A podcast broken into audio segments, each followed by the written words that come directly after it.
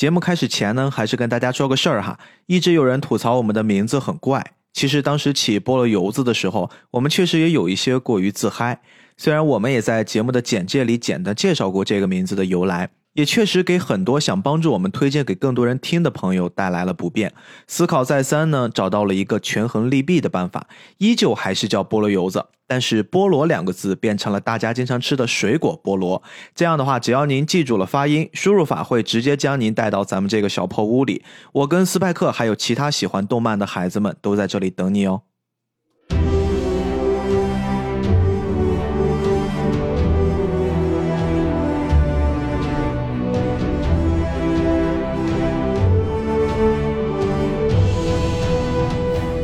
它是目前日本最火的动漫作品之一，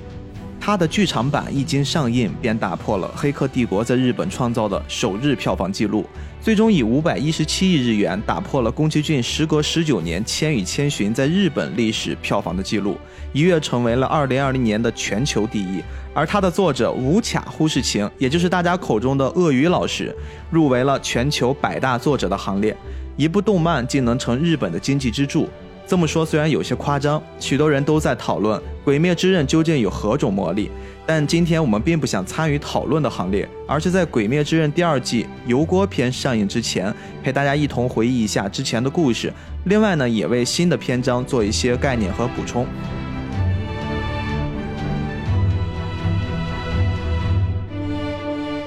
大家好，欢迎收听这一期的菠萝油子，我是主播 B B，我是斯派克。今天我们也算是历史性的去碰一碰这种大的作品，跟斯派克在私下其实也算是达成了一种约定。这种特别特别火的、特别特别流行的，更通俗一点啊，很多听友们在底下留言说：“哎，你们怎么不聊聊死火海呀？”我其实一般都会给他们回复，我说这种大的篇章吧，我们不去碰了吧。一个是我们也讲不过那些真的对于这种全球性的动漫有研究的火学家、海学家和死学家。另外，也主要是因为这些篇章，我觉得太深入人心了，可能只是靠我们自己的个人感受，我觉得也聊不好。《死火海》这种作品，它前后剧情连贯性太强。实事求是讲啊，我并不算是《死活海》粉丝中的一员，我属于那种看了一段，但是我想逼哥应该也是这样，就我是《海贼王》的死粉。你是海贼王，但是火影和死神可能你有，还真不是。我其实是你全部追完了吗？我《死活海》全部追完。哇，那你比较厉害。只不过今天咱说这事儿，就是大家第一不要去催我们了啊。今天之所以选择《鬼灭之刃》这部作品来聊，其实我们也挺冒险，也挺犹豫的。对，如果今天没聊好呢，你们就包涵吧。但是我们一定会把我们真正想聊的全给聊出来。《鬼灭》它比较好的一点就在于，它虽然是大热作品，但它的篇幅相对较短，整个故事流程也比较完善一点，它不会出现那种你。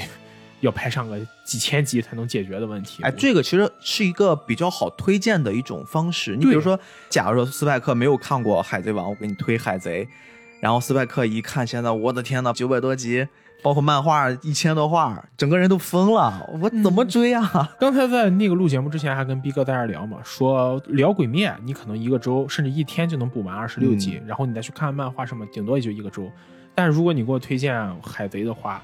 我之前看海贼看到艾斯退场那段，但是你让我现在再拿出精力往下追着看的话，我可能真的看不下去。嗯，太长了。当然说那么多，关键要素还是在我们为什么要去聊鬼灭？因为鬼灭至少在我们两个这里会觉得是那种近两年少有的故事线比较完整，追起来也相对比较容易入坑的大热作品，现象级的作品。对现象级作品，它既有热度又有质量，这点我觉得就很好。哎，所以你。这周应该也没少去补，也没少去查阅一些跟鬼灭相关的资料。那你现在整个的感受是什么？就是你现在带着那股热乎劲儿，你再回过头来去回品一下，就现在我们市面上能看到的 TV 版的二十六集，包括咱们也通过一些渠道已经看到了在国内没有上映的《无限列车》的那个电影，感受是什么样？如果让我给鬼灭一个评价，它应该是非常非常本格派的热血少年漫。这种又回到了丈夫的那个原本的东西了。对，你知道我在看的时候，我经常会把它跟我另一部很喜欢的作品相比，那就是《潮与虎》。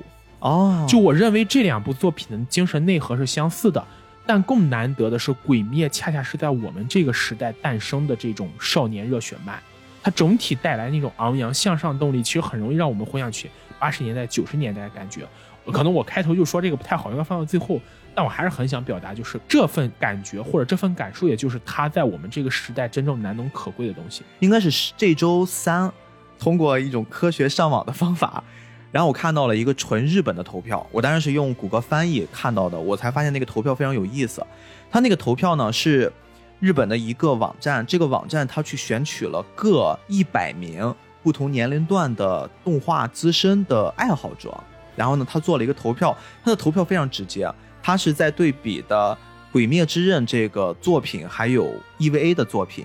然后呢，他分了八零后、九零后、零零后和一零后四个档位，然后呢，去看大家对于这两个作品哪一个认为更能代表日本动画。这个投票本身就特别有意思啊！结果你知道吗？它的区分那个分界线特别特别的清晰，零零后和一零后大比分就几乎是八成以上的人都选择了是鬼灭，然后呢，八零后和九零后绝大多数人，我相信也超过了八成的人选择的都是 EVA。大家在这两个之间会特别明显的去区隔，在这个领域里面，我们其实现在已经不太认识真正的日本动画的发展了。而且《鬼灭之刃》它真的已经成为了一代人的神作的代表，这个点就特别有意思。就比如说我们这个年代，如果说起一代经典的话，可能咱们会先想到《龙珠》《灌篮高手》啊，《灌篮》啊，像这些作品。但是现在的零零后和一零后，他们能想到的脱口而出的，其实可能真的就是《鬼灭之刃》这部作品了。对，对于《鬼灭之刃》来说，我们其实今天也像开头一样，更多的是借助它的第二季作品啊，《油锅篇》。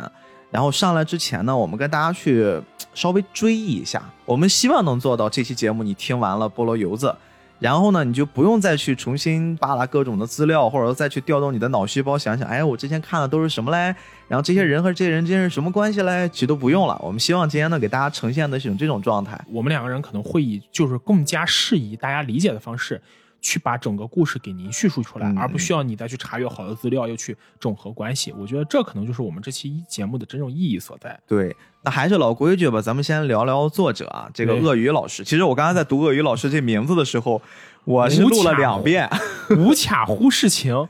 这个卡呀，哎呦，我真是一顿查。您还记得吗？我今天刚到你这里，我第一句先问的就是“ 五什么忽事情”来着？对，哎，所以这个字儿。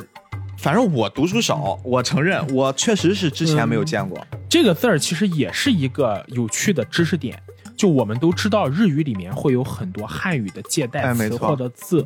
但是呢，在这些我们看起来好像很熟的汉字词语中呢，还有一种比较独特的门类，叫做和制汉字。和就是大和民族的和，制就是制作的制，和制汉字。什么叫和制汉字呢？就当这些汉字传到日本之后呢，日本人会根据自己比较适宜的写法，把一些汉字改写成自己的方式，而改写出来之后呢，就会出现这种我们中国人看这汉字觉得很眼熟很熟悉，但就是不知道应该怎么念或者应该怎么说。咱们说的二创，或者是更像是那个，就咱们看日本歌，然后会有人用中文给它打出来空耳。有点这种感觉吗？其实这在文字学或者语言学上有一个专门的用法，叫异体字。异体字，对，叫异体字，同一个字的不同写法。举个简单的例子，比如说“湖泽山海”，恩泽的泽，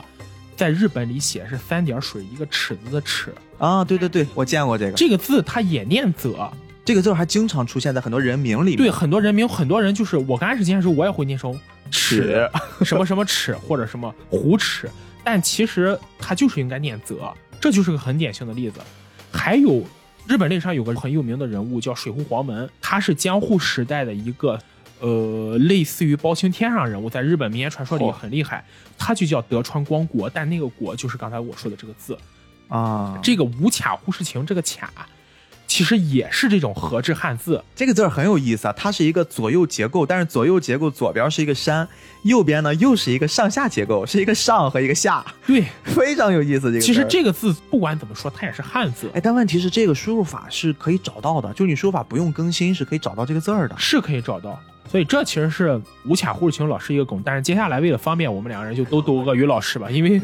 这这个念起来确实是有点不适应。我觉得，包括大家听起来，可能大家在看很多资料，在了解这个人的时候，也都习惯叫鳄鱼，因为弹幕上全是鳄鱼老师，鳄鱼老师要给人寄刀片儿，这个那个的。他这个字确实有点别扭。嗯，呃，我们接着说，鳄鱼老师这个人呢，在我之前准备资料的时候，其实我是蛮头疼的。遇到困难了。大家都知道，我们播了游子的特点就是介绍一部作品之后，一定会花一段时间介绍他的作者。对他的第一部作品，我们都会好好聊一聊他。对，因为我们一直认为，就是这个作品其实很能反映作者的本身的创作意图。没错。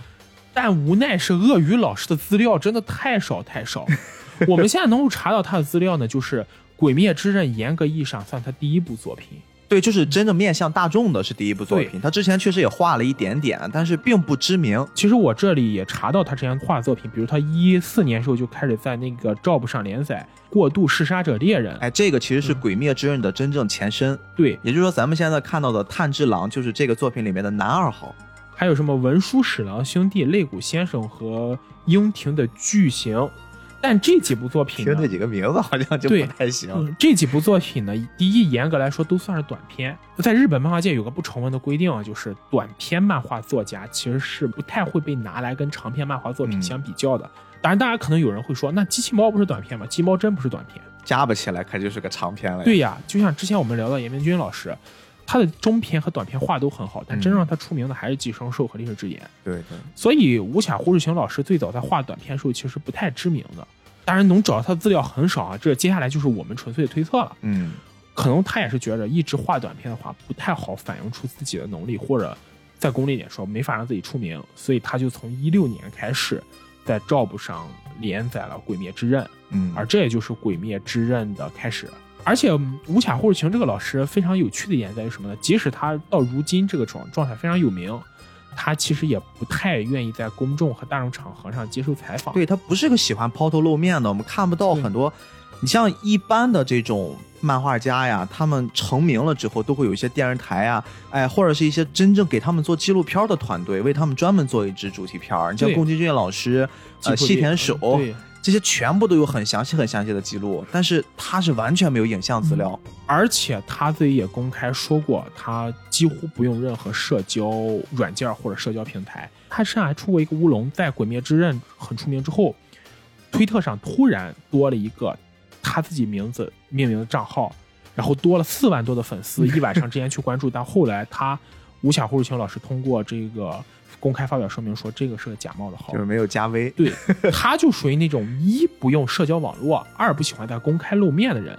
这就导致我们很难去判断鳄鱼老师他本身的绘画或者他之前人生经历也是几乎为零。哎，最令人敬佩的是他在画完了《鬼灭之刃》就成名了，因为我们现在知道漫画版他已经完结了嘛。对他其实现在是没有想继续做新的漫画的打算，也可能已经赚够了。他现在就准备好好的去享受生活，去相夫教子啊！剑山剑山创好好学学，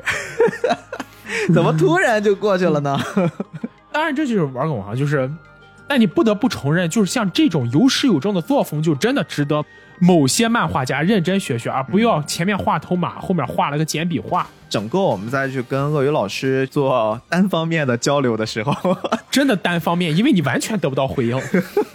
哎，我当然这边也是跟鳄鱼老师，我们发一个邀请哈。如果你在听菠萝油子的话，如果有机会你来青岛，来我们家里面吃着水果，喝着啤酒，我们一起聊一聊你的创作心得。那如果来这么一次，我们的粉丝可能就 可能就得往万了涨了。整个我们还是聊回鳄鱼。鳄鱼其实他在真正接受《鬼灭之刃》创作的初期，也并不是我们想象的那些我们现在看到的大作、一些很爆款的作品一样。他其实漫画的阶段一上来就很有引爆、很火爆。其实不是的。鳄鱼老师刚开始在画这部《鬼灭之刃》的时候，我们刚才也强调了，它是他第一部短篇漫画，其实在里面做了很多调整摘出来的。那个也是讲的是一个就是拿着一把刀去杀鬼的故事，就等于把一个短片扩成长篇的这么一个过程。对，而且他扩还特别有意思，你知道吗？一开始他跟他的负责项目的编剧其实也聊过这事儿，他的编剧非常非常的有洞察力，他说你不要用这个作品的设定去走。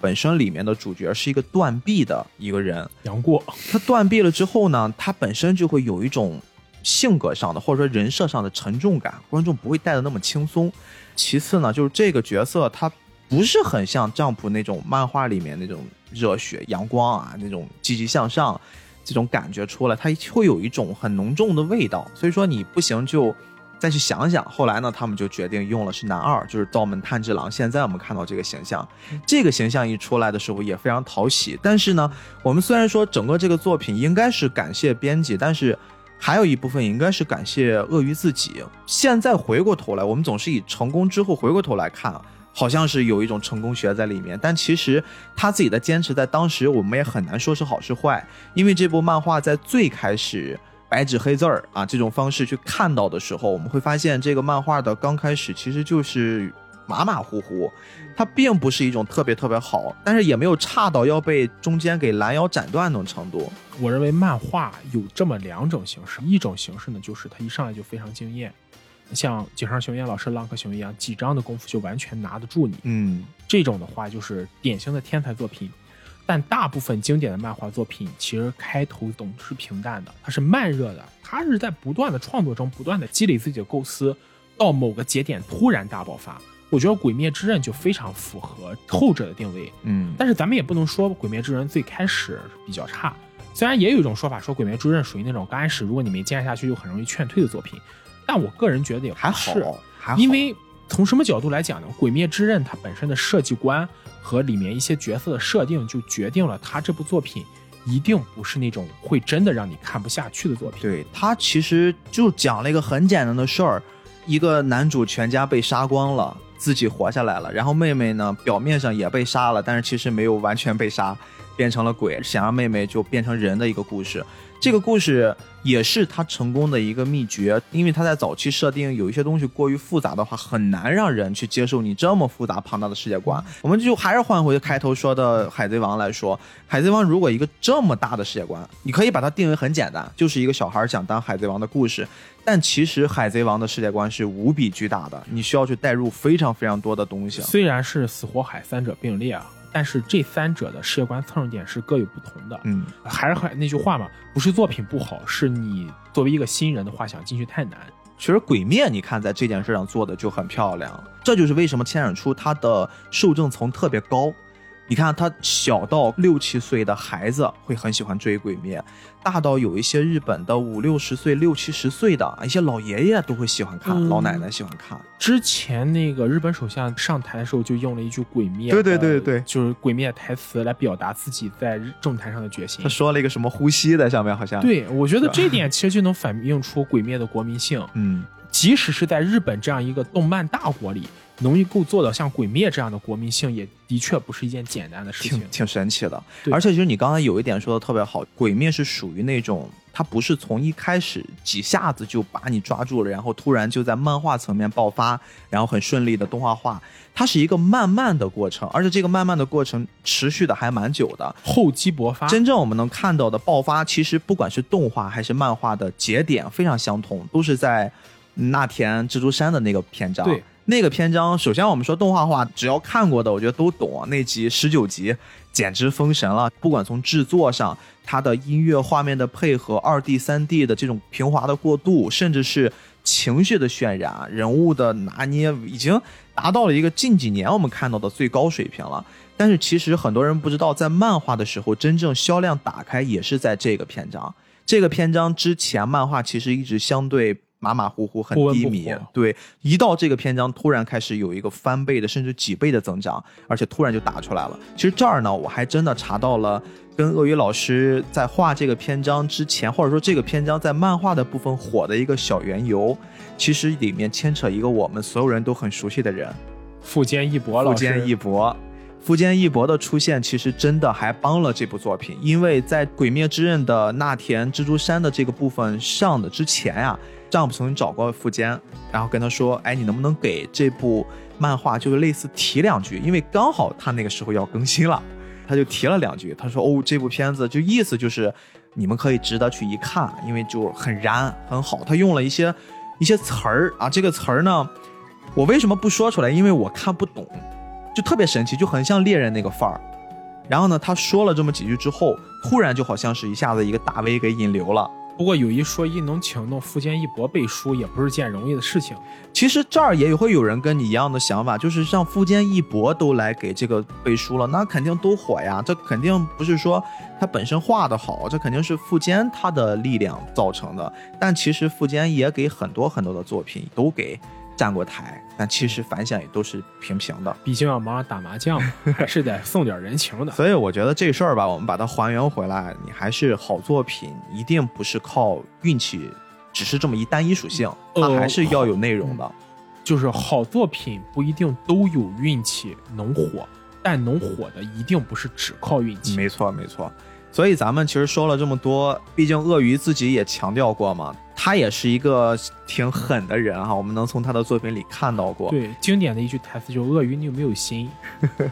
对对，鳄鱼其实对他来说无所谓啊，我只是想把我自己真正想表达的东西做出来。那我们就带着大家一起来回顾一下，在二零一九年的这部影响了很多很多人对于日本动画或者日本后时代动画的一个改观的作品。当时讲了一个什么故事？在整个进入故事之前，还是要稍微的再给他做一下补充，因为我们希望能从一个更清晰的角度吧，我们把大环境介绍一下，《鬼灭之刃》到底是在一个什么样的背景之下，什么样的人和人之间才会诞生了这样的故事？这其实也就是我们的本意，因为如果你只是马上跳入、直接进入剧情的话，很多人在看起来其实是会很晦涩的。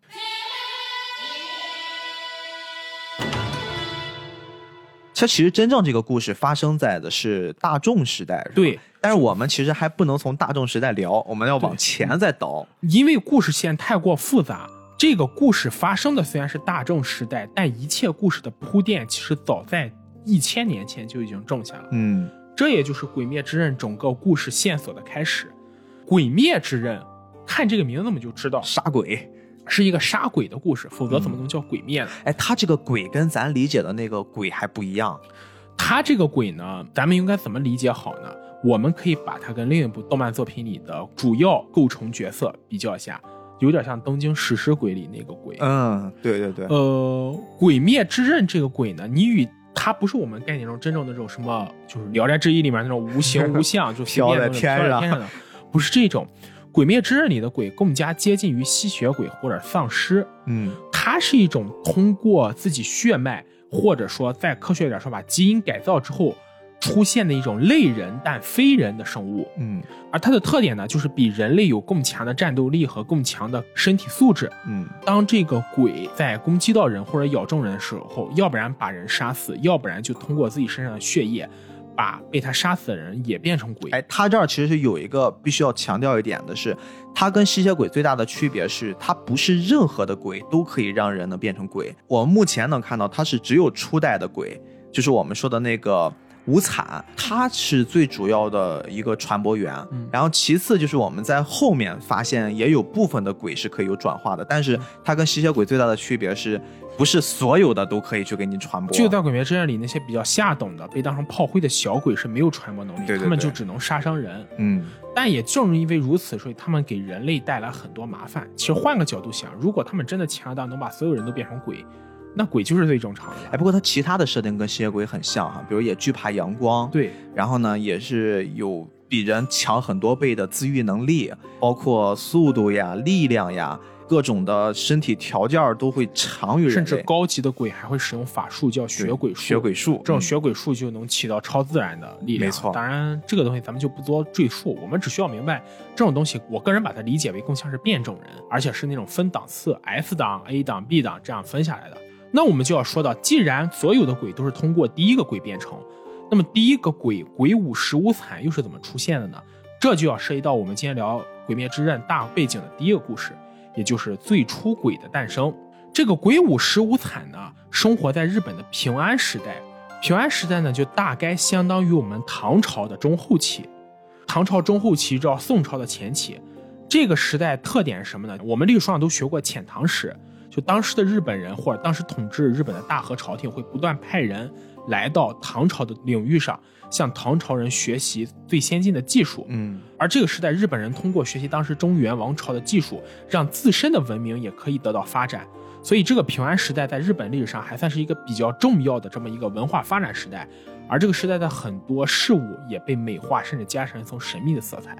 所以我们做这个铺垫，就是为了说好后面我们这个五惨诞生。这个五惨呢，它原本不叫鬼舞十五惨，它原本是产无父家族的一个普普通通的年轻人。对，但是你说到他普普通通，他又不普普通通。是的，我们这里要注意到，刚才逼哥提到这个产无父家族，这个产无父家族是我们接接下来非常重要的一个环节，没错。请大家务必要记住这个名字。哎，很多人会奇怪哈，这个产无父家族不是真正鬼杀队的那个给他们出资金的那个老大吗？他们是产无父家族的，为什么说这个初代的鬼也是产无父？其实他们本是同根生。对，这个产无父家族在这个故事本片里，这个领袖者其实多次说过。猎杀鬼是他们产无父家族血脉中的责任，也就是说，这个鬼应该原本就是他们家族的一个晚辈。正好就是有一小故事吧，也是后面的故事。这个故事呢，可以拿来把这一段我们给补充一下。产无父家族其实在日本平安时代呢，他们当时的家族就已经发展的非常鼎盛了。这个时候呢，他们不管是从财力上、人力上，包括他们的战斗力，因为那个时候还是会经常会有一些打斗的情况。对，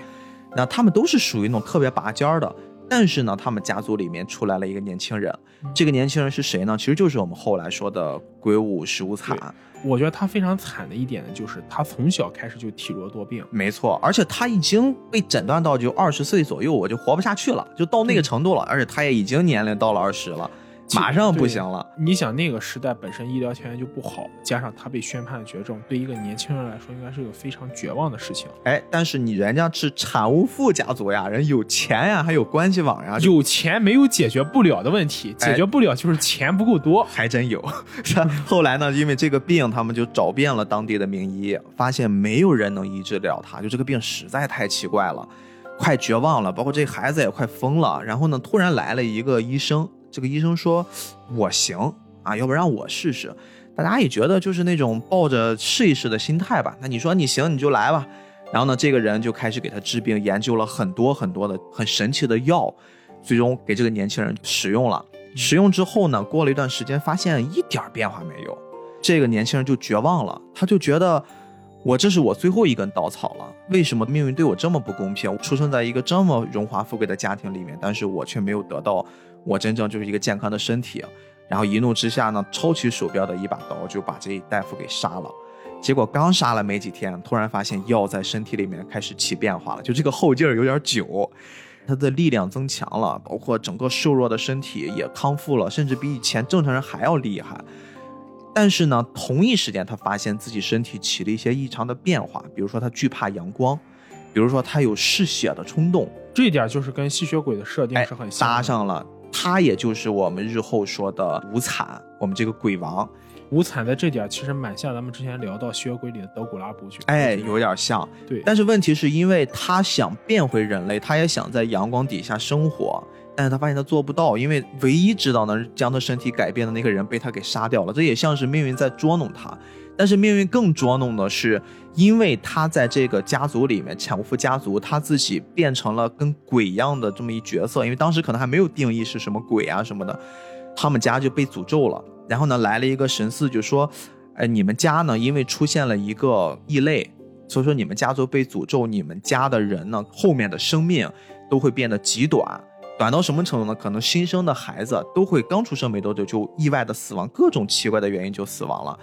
然后你们唯一能破解这件事的办法，就是你们要把你们家族的那个异类给除掉，不然的话，你们家永远被诅咒。但是你如果刚出来的孩子就死掉，刚出来的孩子就死掉，那没法除呀。我这代人活完了，不就没了吗？所以说，就给他们出了一个办法，要跟当地的神官家族结亲，就他们神官家的神女。那个女孩儿，他们去结合一下，你勉强能活到三十岁，这个就有点像是那种巫女，哎，对对对，我们如果类比一下，就像你的名字里面那个宫水三叶，他们家 这种是这样子，这样一对比，大家可能就理解多了，嗯要跟这种人结婚才可以。没错，所以其实就诞生了我们后面的故事，就产无父家族呢，一直就借助他们家的这种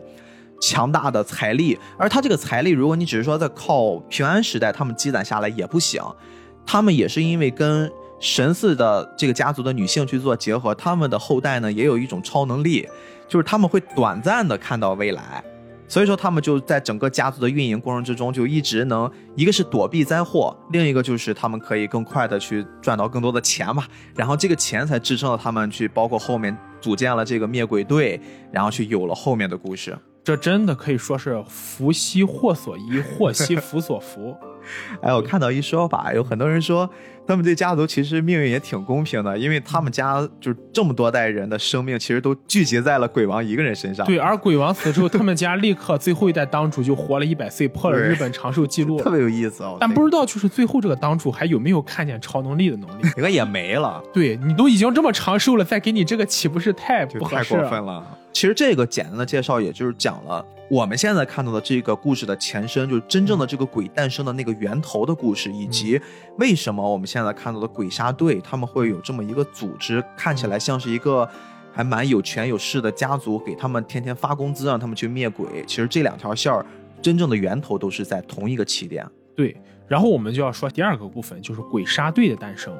刚才毕哥这里也介绍了，说长富家族和鬼的关系。但是你要对付这样一个人，你单凭个人力量是完全做不到的，更何况长富家族又是这种活不过三十岁，没错，就是他本身力量也就很衰弱。那么工欲善其事，必先利其器，嗯，怎么办呢？于是长富家族就想了一个办法，我自己杀不了他，我可以花钱找人替我杀，哎，找能人、农工、巧匠，就是我自己做不到，总有人能做到。这个东西就真的是只要我给的钱够多。就有人来为我卖命，哎，他这个产无父家族好像他不只是说，就是我到三十岁就没了，其实他们本身好像身体也挺羸弱的，就他不是个那种可以舞刀的那种角色，对他就是等于受了诅咒，除了寿命被限制在那里，而且自己本身就属于那种有点先天不足的意思，所以说呢，他们就组建了一支鬼杀队，这鬼杀队听名字嘛，顾名思义嘛，就是杀鬼的，就是叫杀鬼队不好听，就叫鬼杀队比较霸气。但是呢，从鬼杀队组建开始，一直到我们下个篇章要讲的关键人物的这差不多几百年时间内，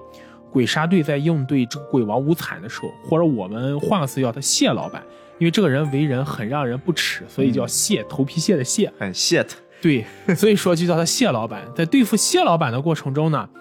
就是损兵折将。因为没有办法，人家毕竟是有超能力的鬼，嗯，你凭肉身上去，无非就是葫芦娃救爷爷。对他那个年代，其实招的更多的就是那种不怕死的。然后我估计啊，更多的是那种，要不然就是志愿军，要不然就是我可能活不下去了，我基于这么一组织，我可能还能活下去。或者可能就类似于就是标人，就国产的话，标人这种刀马那种角色，我就拿钱，对，就是你给我布置什么任务，我就去伏击他，我豁着命，你给我钱就行。我估摸着最开始的鬼杀队，我看了一些介绍，也发现应该他没有到后来那种真正变成组织。对，他可能就是我给你钱，散户，散户，我给你钱，你卖条命，你活下来你就拿着钱，嗯，就你帮我达成什么目标？因为这个谢老板也不断的制造小鬼妨碍他们吧。你杀死了谁谁谁，然后我就给你这笔钱。但是你要是真的死在战场上，我就把笔把这笔钱给你的那个家人抚恤金。鬼杀队在最开始的几百年时间内，可能就是这样运营的，也没有他那时候就是全靠体术、野路子。所以呢，说实话，也真的对这个谢老板没有什么本质伤害。对，而且谢老板本身就是碾压式的那种非常强，你那可是鬼王呀。对呀，但是这种情况呢，到了日本战国时代，一个人的出现改变了这一切。纪国元一。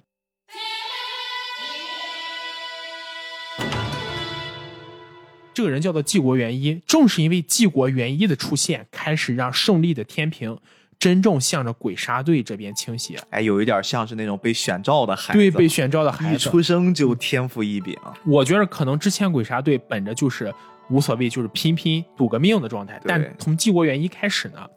他们就找到了这个胜利的希望，开创了大杀鬼时代。这个纪国元一呢，是这日本战国时代。我们之前好几次的那个节目中都聊到，日本战国时代是一个特别特别混乱，对，而且呢，相对来说就是民不聊生，到处都充满着战火的那么一个时代。而这个纪国元一呢，出生在战国时代的一个小诸侯的家里，他还有一个哥哥，他是老二，对，他是老二，哥哥叫纪国延胜，对，纪国元一和纪国延胜两个人是亲兄弟，嗯，但是当这个纪国元一出生的时候。其实他就开始被他的父亲所讨厌，为什么呢？因为在他出生时候，他脑门子上有一道伤痕一类或者斑痕一类的东西。那么那个时代，大家的生产力都不发达，对社会的认知也没有现在这么到位。他的父亲就觉着，你一出生头上就带这个斑纹，孩子就不祥，对，是个不祥的人物。但纪国元一的妈妈觉得这个孩子毕竟生的嘛，就是我自己的骨肉，拒绝了他爸想要杀掉他的这个想法死死的给，抱下来了。对，，就把这个孩子保下来了。哎，有一点像多罗罗里边的百鬼丸他妈。对，就很像这个故事。而且嗯我看到这个故事的时候，我还联想到了咱们第一期聊《东京剑游记》里面那个杀无生，哎，对对对，就很像，就是你会发现这一类角色总是有这样一个好像时期也都差不多哈。，对，都是差不多的时期。这个纪国元一这个孩子就被保下来了。当然了，就是如果我们对这个战国时代有了解，我们都知道，在日本战国时代继承法里永远都是嫡长子继承。即使这个继国元一活下来的，其实他也是没有资格继承他家这个家业的，所有的东西都是会属于他大哥继国延盛的。嗯，但是呢，他大哥最开始其实毕竟是同胞兄弟嘛，骨肉相连，他其实也挺同情他这个弟弟的，而且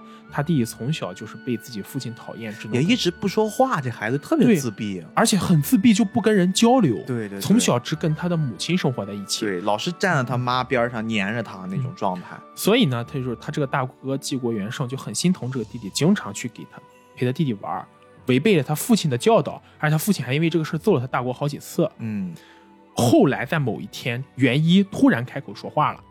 然后因为这件事情嘛，这个严胜就对自己这个弟弟元一有了一些不一样的看法，而且这个时候还出现一个什么事情呢？就是纪国严胜觉着纪国严一每天陪在他母亲身边，而且大家得都知道，母亲会比较心疼那些小儿子，就是喜欢幼子嘛，然后就觉着是不是他这个弟弟分走了他母亲的一部分爱。因为这个事情，兄弟两个人就产生了一定的隔阂。他这儿其实我记得有一个特别好玩的细节啊，之前大哥确实还挺喜欢元一的，而且他一直觉得这弟弟他是本着一种同情心啊，对他这个弟弟计划是到了八岁的时候要被送到寺庙里的，去出家的，然后呢，他弟弟当时你刚刚说说话那个情节，是因为他弟弟一张嘴，他不是像那种从来不会说话的孩子，张嘴是结结巴巴、磕磕巴巴的，他是一张嘴就可以很顺利的说出很长一段话，就说话方面其实他是有天赋的。嗯然后另外呢，就是包括他们平时在去训练的时候，他哥有一个专门陪他练武功的、练剑术的老师，对，然后只是随随便便的教了一下袁一几下，袁一拿了一小木棍儿，把他老师给打的就简直不行了。就有点令狐冲的那种感觉，特别。牛那种，学什么什么都行，学啥啥都强。这如果放在金庸的小说里，那就是武学天才。对。对对，但是因为这个事儿呢，他大哥其实就对他这个二弟有了那么一丝丝的嫉妒心理变化了。变化。其实这个心理我们好理解，本来是一个你觉得你很想保护他，你自己又是家里的长子，你要去照顾弟弟妹妹的感觉，突然发现这个弟弟不需要照顾，比你还强反而。比你还强。但这个时候，兄弟两个人的感情其实没有产生很大的变化，而且这个时候有一个细节我记得也蛮清楚，也是后面贯彻始终一个挺感人的细节，就是他大哥送了这个二弟一把笛子。。对，一个小木笛。小木笛说：“如果以后有谁欺负你，你需要我的时候，你吹响这个木笛，嗯，大哥马上就会出现在你面前保护你。哎，弟弟特别感动啊。对我们注意这个细节，这个细节其实在后面会成为一个泪点。其实是我个人认为嗯《鬼灭之刃》中最让我感动的一个泪点，就是这里。弟弟拿着这个笛子特别感动，他说：“我一定会把它带好，随身带在身上，就相当于是哥哥一直在陪着我。”对哎，我这样的一种兄弟间的羁绊，就是拿了那个笛子之后呢嗯，他还有一个挺让他大哥很崩溃的一件事儿，他突然发现了一切的真相，就为什么他的弟弟当年常年都会在他的母亲边上黏着他。因为他母亲身体不好，他母亲身体不好，而且他是左边有点瘫痪了。他弟弟常年就站在左边，突然意识到，其实弟弟早就已经意料到这个了。甚至他更让他崩溃的就是，他弟弟的表现逐渐的让他爸爸引起了一些关注。他觉得，哦，这个老二原来比老大好像更厉害。就他想把这个家业传给老二有这么一个倾向的时候，在有这个倾向之前呀、他弟弟直接就提前先说我要离开这个家，就是你还是让我大哥正常的继承走他的人生轨迹吧。他就主动的很放弃了一些东西，背着一个没有什么资料的小包就走了。其实他没有去寺庙，他其实可能就是到各地流浪了，然后他就遇到了一个小姑娘。后来，当这个大哥再见到二弟的时候，是已经过了蛮长时间了，对对，过了很久了。很久了。他大哥顺利的继承了他家的这个家业，也嗯成为了就是当地的一个诸侯。对，但是不知道为什么，他大哥一直觉得这种生活过得非常非常平淡无味。嗯就怎么讲呢？就是有点类似于那种我人生失去目标了，我家庭很美满很幸福，但是我找不到我前进的方向。嗯，而在一次很偶然的情况下，他碰到了他的二弟，而他的二弟这个时候呢，已经成为了鬼杀队中的一员。对，元一其实他在整个自己游荡的过程之中，也不断的修身养性，哎，变得特别的，就是那种完美的一个男人，人类高质量男人。你这个时候应该放音乐，我晒干了沉默，回的很冲动。这个时候发现他的弟到了鬼杀队之中呢，成了鬼杀队中的一个类似于灵魂人物、主力干将的人。为什么呢？因为他弟弟发明了一套，就是我们后来说的真正可以扭转鬼杀队对于鬼王无惨的这么一个劣势状态的技能，类似于自创武功了。嗯，这个武功是什么呢？就是接下来要说的一种。鬼杀队成员所具备的特殊能力叫做呼吸术。嗯，这个呼吸术是怎么回事呢？后来当那个大哥重新遇到二弟之后，元一跟他大哥说，他从小就发现自己在跟人战斗的时候，会通过意念来提升自己力量，想办法让自己的身体机能达到一个正常人难以匹敌的高度。而达到这种高度之后，自己的无论是战斗能力、协调能力，还是防御能力，都会取得一个很大的提升。而这种方式其实严格来说，就是通过调整自己的呼吸频率和状态，嗯，达到的。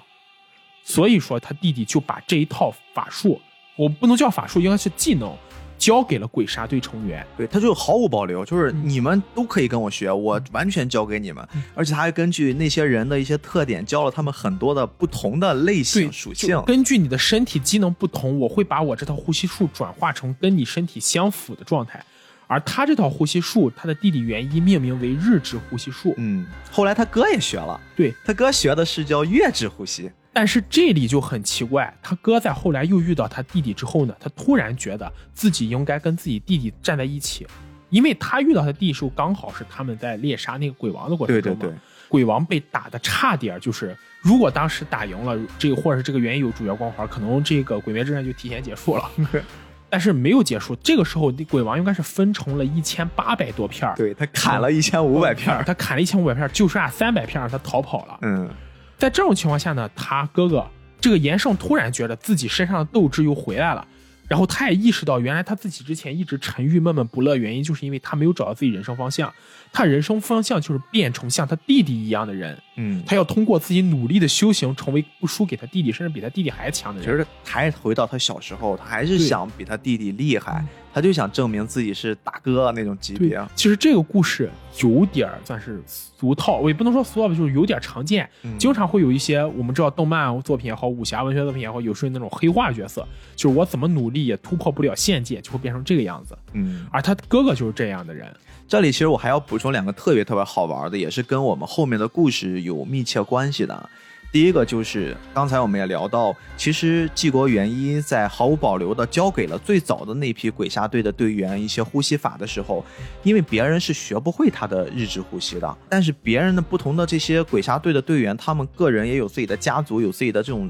特殊的 DNA 链儿吧。对，他们诞生了最早的五大呼吸，就是水之呼吸、岩之呼吸。这个岩呢，一个是火焰那个岩，两个火的那个岩，一个是岩石的岩。然后呢，风之呼吸和雷之呼吸这五大呼吸，这也是最早最原始的五大家族呼吸法，他们就掌握了。然后同时，后来我们在这个故事里面慢慢的演变出来的一些花之呼吸啊、蛇之呼吸啊、虫之呼吸啊、兽之呼吸，哎，这些其实都是在那五大呼吸法里面演变出来的。它这个演变挺有意思的，比如说。水之呼吸后面演变出什么？演变出了蛇和花，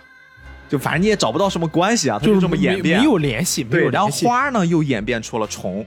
这个还是有点联系啊。然后那个风之呼吸呢又演变出了侠和兽，就这个兽我是特别不明白，就是最后那个伊之助，他他那个呼吸其实归在风的那条线上。但是按理说兽这个，我觉得跟颜值呼吸其实更搭配一点。反正就莫名其妙，就那个你刚刚说更搭配那个颜值呼吸，它是演变出了什么？演变出了恋之呼吸，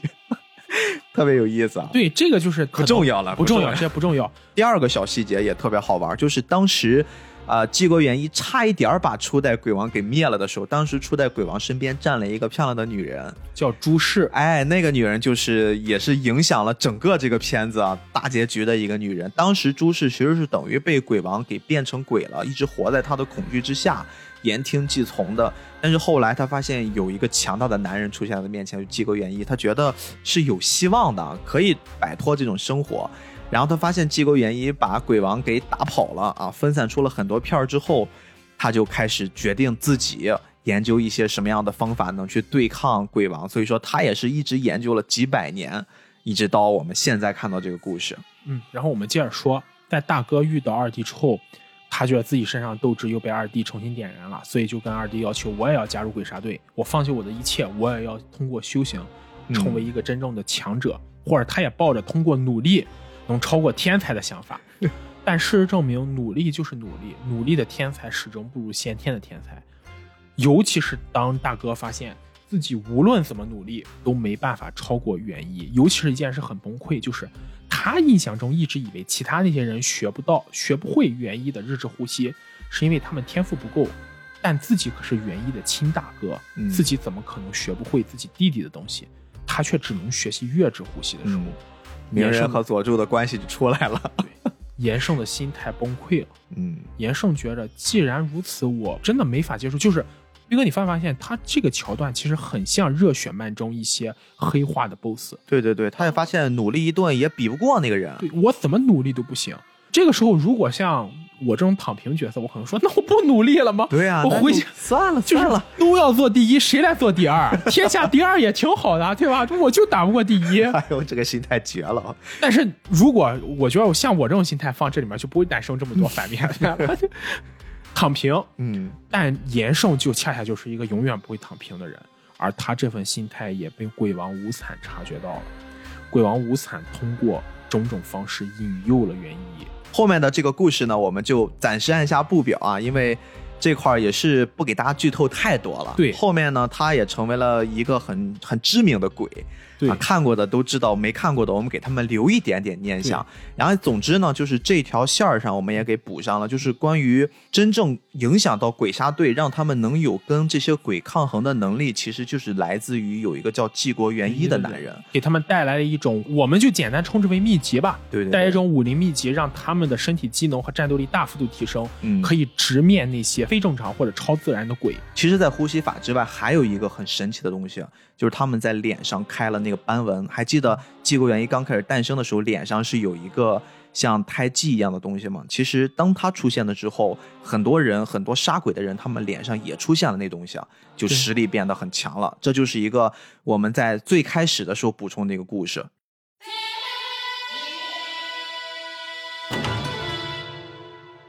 然后呢，时光荏苒啊，就回到了我们在之前三百年后，三百年后，看到的这个故事就是炭治郎的故事。炭治郎其实作为整个这个故事的绝对男主角，他的命运非常非常的悲惨。家里面呢生活的很清贫，他有一个父亲啊，他的父亲其实早年也是因病去世了，对所以说只有他和家里的五个兄弟姐妹，还有他的妈，他的这个爹也挺能生的。他为什么叫炭治郎呢？因为他家里是祖传卖炭的家族，嗯他叫灶门家。对，这里又要补充一个稍微有点冷的冷知识了。这个故事发生的时间是在大正时代，就大正时代是什么时候呢？我们都知道明治维新，嗯明治维新之后就是大正时代。日本人当时通过改革废除了原本的封建体系，开始逐步走向近代化资本主义国家。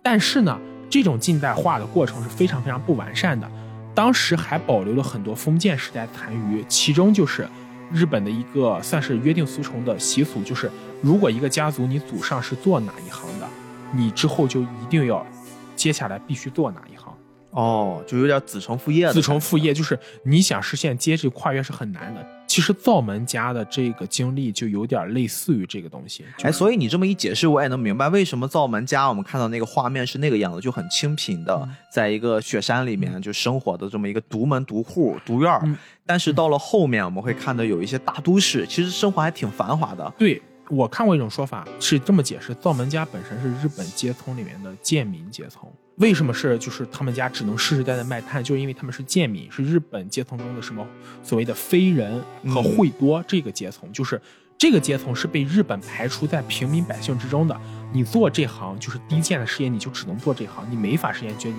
跃升。即使你获得了良好的教育，你的血脉也决定了你很难实现这种跨越。而刚才就是我们提到，他所生活的是大正时代，大正时代的明治时代之后，这个时代是日本在二战之前经济发展最高速，人民的文化水平和整体社会风气相对最开明的时候。这个时代在日本历史上被称为大众民主时代。或者叫大众自由时代。在这个时代就会出现一种，按我们今天说是挺蒸汽朋克的感觉，就是 蒸汽朋克这个大城词儿用的对蒸汽朋，这里注意不是赛博朋克，是蒸汽朋克。小城市里还是保留着封建时代日本那种很贫穷、相对落后，但是也比较偏重于自然化的景观。就像刚才斌哥你说的，在我们家生活这个地方是个雪山，整体的环境也比较的相对来说吧，比较破破烂贫寒、破烂烂。但是画面一转到大城市，高楼大厦、蒸汽机车、嗯电线这些东西都在飞速前进，而也就是因为在这个时代发生的故事，才会给人带来很多的那种就是算是奇妙感，因为这刚刚好是一个就是两种文化在交织碰撞的时代会产生的传奇色彩。哎，有一些像穿越剧一样，你一会儿看到是这样的一个环境，一会儿啪那种环境，这个故事如果仅仅是发生在古代的话，可能给我们带来体验不会特别深刻。对对对，但就是这种，一方面跟我们这个时代有一种亲切感，但另一方面又保留着封建时代那种原始色彩、那种古典的情怀。所以说，这个故事发生在这个时代，才会给人特别大的一个感触。我觉得这也应该是鳄鱼老师设定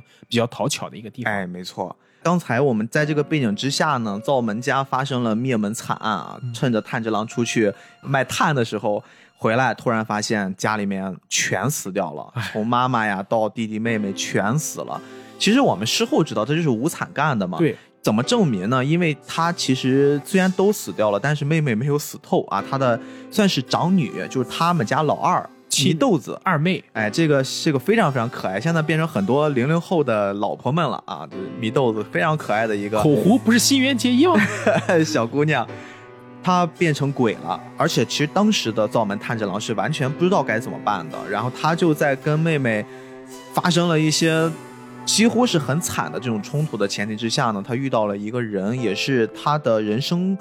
改变他命运的一个人，富冈义勇，哎，富冈义勇这个人，他更像是一个侠客。他带着他的一把刀，突然就出现在灶门炭治郎面前，说：“我就是来杀鬼的。”首先跟他道了个歉，说我来晚了，嗯啊，不然可能我会改变这个局势。但其实怎么可能嘛？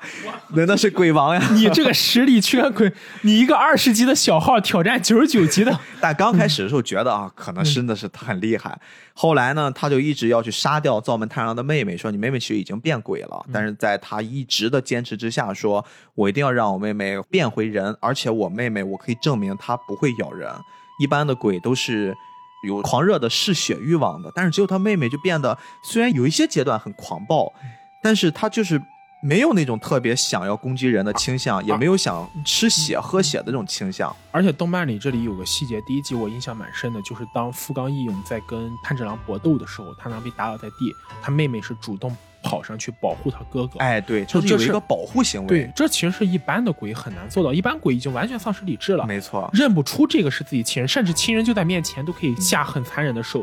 但是这个时候，这个富冈义勇可能也是被这点打动了，就是他发现已经变成鬼的妹妹还知道保护自己的哥哥。其实也就是因为这事儿吧，导致富冈义勇他就觉得，哎，要不我就赌一下啊，我就不杀他了，说不定他会给我们这个时代，可能给我们这未来带来一点不一样的东西，放过了他，并且跟他说，你去找一个人，其实也就是相当于他把灶门炭治郎引上了鬼杀队的这样的一个开门人吧。其实这个故事也就到这儿就变得非常明显了。灶门炭治郎就是两个目标，第一个目标我要变成鬼杀队的一员，第二个目标呢，我要让我妹妹嗯，变回人啊，找到这个大 boss 把他干掉，或者找他变回人的方法。其实这就是很明显的一主线儿。一个是报仇，一个是救人。哎，后面呢就是开始他一开始先去学艺嘛，翻山越岭的，中间也遇到了各种各样的鬼，因为我们知道鬼如果一旦有了第一次，在这故事里面一定就变成一常客了。他当时还没有完全有能力保护自己的时候呢，突然就遇到了他的一个恩师。这个恩师曾经也是鬼杀队里面非常非常重要的一员。鬼杀队其实是有等级制度的。对其实我们从这儿能看出来，鳄鱼老师应该是在早期他想做一个长篇。你不能说像死火海那个级别，但是绝对不是现在这个篇幅的，嗯，因为他在鬼杀队里面先放了一个等级，叫甲乙丙丁戊己庚辛壬癸。嗯这首先十个等级，如果你去慢慢的升仙，火影才是下忍、中忍、上忍。对，火影才三个等级呢。对这个一下子出来这么多等级，我觉得它是个长篇，虽然很明显到了后面你能感觉它这些东西都废掉了，只有三个等级啊，只有柱、嗯鬼杀队的路人，还有三小只，只有这几个。其实我觉得这也不失为鳄鱼老师一个聪明的方式。他如果真的画成像《死火海》这样的作品，别的就不说，那个岸本齐史在后期火影画到最后，很难很难，这个东西做长期的一个创作。因为你长期创作之后，随着你世界观铺的越来越大，你的创作能力是一定会减弱，你填不满空。还有一个很重要的就是，如果你做这么长，你前面的铺垫有可能还没到你精彩的部分就给你斩了。对你在丈夫的现在这种快餐文化之下，谁会有那么多的耐心去同时看一部作品？这事儿，当然这是题外话了。我只是说，从那个设定上来看的话，我们能看到在鬼杀队里面其实是有一个最高级的存在，除了我们刚才说的那个产物富家族之外啊，他们最高级其实是有九大柱的。我们说的九大柱，你们就可以理解，就是火影里面的那些各种的风影啦，各种影，哎，对影就那个级别的这些人下面可能才是一个一个的小队。那真正训练灶门炭治郎的这个师傅，其实是之前上一任的水之呼吸的水柱。对，这个人非常非常的像是一个恩师一样，当然他的训练非常的严厉。灶门炭治郎在他的一通磨合之下，终于有了可以去竞选、可以去参与鬼杀队的角逐的这么一个机会。而他在角逐的时候呢，其实也遇到了一个非常非常强的人，但这个人呢，有一些命运很悲惨。这曾经也是他们这个水之呼吸法的一个原本的继承人，他甚至是刚才我们说过救下炭治郎的富冈义勇的大师兄，就是那个戴着一个小兔子面具的那个叫枪兔。哎呦，我也是看了这个字儿，我才知道怎么读。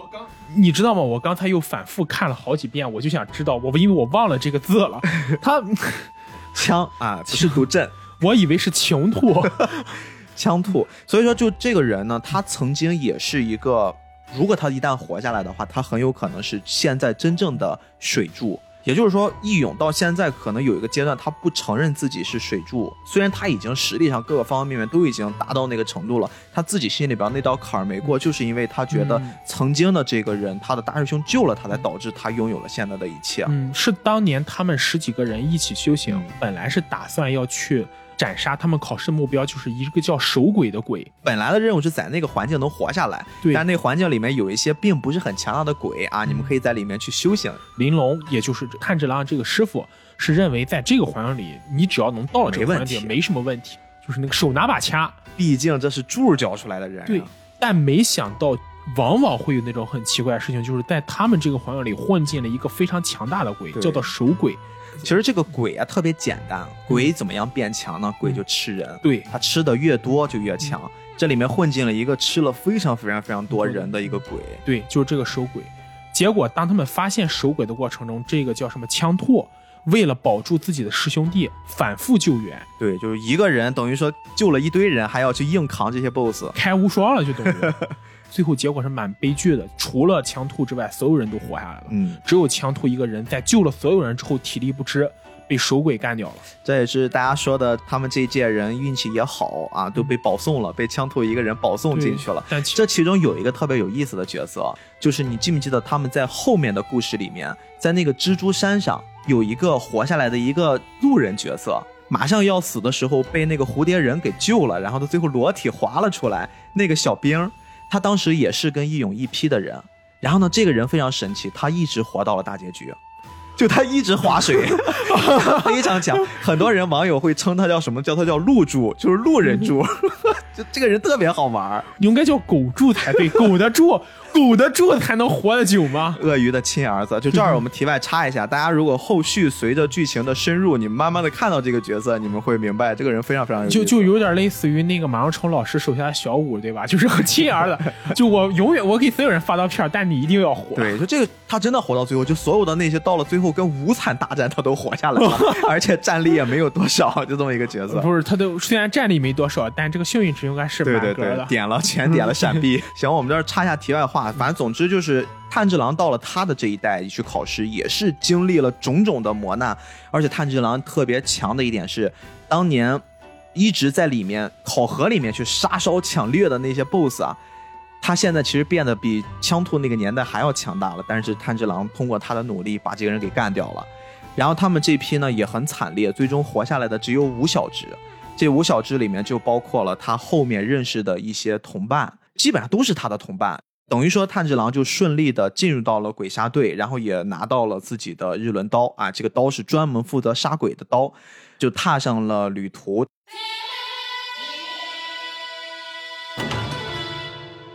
他的第一个 boss 呀，其实就很惨。他来到一个镇子，然后这个 boss 是一个特别变态的，他喜欢吃少女。我不知道大家还记不记得这一个篇章，经常在这个镇子上会丢失少女，很像《犬夜叉》里面的桥段。少女失踪案，但是他是直接把少女抓去吃了，因为按照他的叙述，他觉得少女肉。是要比一般男性的肉口味好，而且能量足够。对对对，就非常变态，而且他还有收集癖，他要把人那些少女的身上的一个挂件儿，要不然头饰、发簪什么的都要收集起来。我严格怀疑鳄鱼老师有可能真的是看多了，就是那种变态杀人魔、变态杀人推理事件，就是 反正这段看也有点就不太舒服哈。炭治郎其实我们一直忘了介绍，他有一个特异功能，他的嗅觉特别灵敏。所以说他会大老远的就能闻到鬼的味道，甚至能闻到就是通过你的情绪散发出来的味道。他其实有两个特异功能，还有就是他的头特别强。哎，对，头锤很厉害，没有刀的时候可以使头。炭治郎是可能是极少数一个他的头就是武器，他不用担心丢武器。烟火花道那种角色。而且他这个头锤在很多关键的时刻是救了他，非常重要。对对对，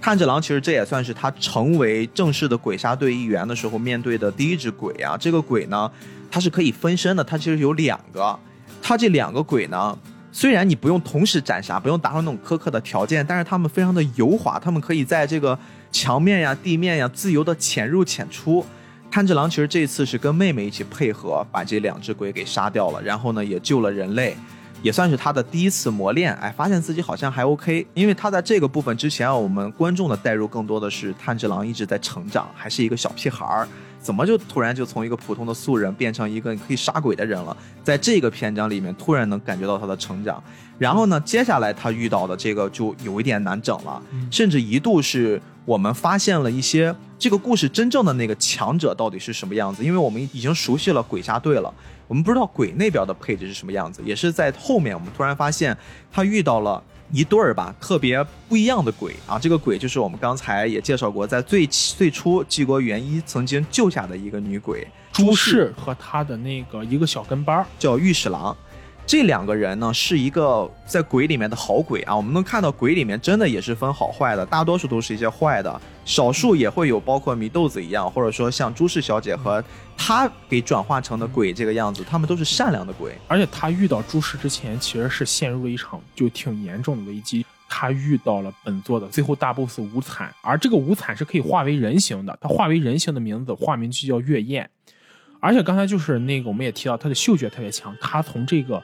对月燕的这种嗅觉中感受到，他就是大 boss。对，但是这个时候呢，一个非常搞笑的剧情出现了。明明作为大 boss，居然在这件事上表现的心理素质极为不佳，溜了，溜了。就你很少会看到这点。其实谢老板，呃，这里还是用谢老板，就是为什么说大 boss 无惨会被吐槽为谢老板、谢人的一个或者叫谢鬼的关键，就是往往大 boss 都是那种给人一种很强的威慑力，一个人能挑。不要跟他讲江湖道义，我们一起上。但是，你身为一个大 boss，在碰到一个还没成，你不能说没成完全体，就是实力还在最底层的这么一个小的鬼杀队成员的时候，居然开始害怕了。嗯，他当时按照原作叙述，应该是他在这个时候联想起了当年被纪国元一威慑到的情景，他自己开始害怕了。嗯，要不说就是当你开始害怕的时候，就犹豫就会败北，害怕就会败北。当你真正开始害怕的时候，那你就离失败不远了。哎，炭治郎其实那个时候就是没有一个什么微博、什么 Twitter 之类的，不然他发一个消息啊，老子遇到了大 boss，boss 在我面前溜了，哎呦，一下子就厉害了。其实我一直想吐槽无惨这个人，是我看过所有漫画里 boss 里面，给人感觉。搞笑成分要大于危险啊！你会有这种感觉吗？对，我会有，你你会有？我觉得还好，可能是我直接跟到最后了，所以他最后其实给那种绝望感还 OK。但是你看前面的时候，觉得他的身上搞笑成分还蛮多。我觉得就是一开始看到那个形象，就是 Michael Jackson 那种感觉。对，而且你知道吗？就是这种被一个还没成完全体的主角吓到，这个就就真的很掉价。他其实应该也不是吓到，我觉得可能是当时有一些什么事儿吧，他怕身份暴露，因为你看当时他有人类的妻子的。对。妻子和女儿，然后他让他们走了之后，他又返回去，他其实想找他们，而且是给了几个鬼下了死命令，要干掉那个小孩，而且还把路人变成。哎，对对对，他其实有这么一系列操作，但是可能我们就快速的回顾一下。对，到了后面也是炭治郎认识了朱氏小姐和御史郎啊，这两个好人鬼，嗯他们共同其实还经历了一个对手，也就是当时我们说那个鬼王派来两个追杀炭治郎的杀手。对，一个叫石爬羽，一个叫朱砂丸啊，他们其实被大家亲切的称为一个叫箭头鬼，一个叫玩球鬼。啊，这两个鬼呢，能力还挺特殊的，而且那个时候我们也通过他们自己的描述会说他们是十二鬼月，哎，这个时候把十二鬼月这个概念引出来了。嗯其实后来知道那不是的，他们只是说自己自封的，就是鬼也是有自尊的，他们也很想混到最虚上面。荣心。这个十二鬼月组织呢，其实就是来源于当年的无惨，因为被纪国元一传授给杀鬼队这些技能给吓到了，怕了，他就想说，我不能再像以前一样制造些普通水平的了，普通水平不抗揍的，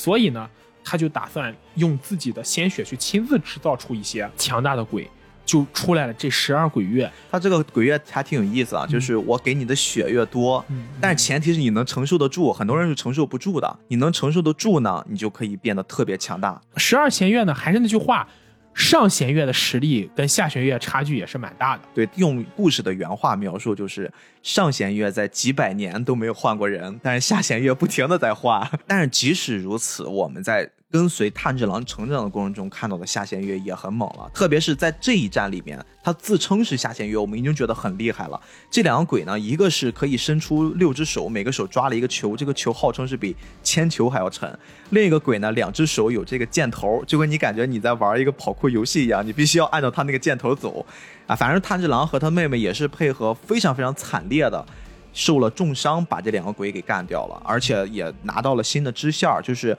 可能呀让他妹妹变回来的，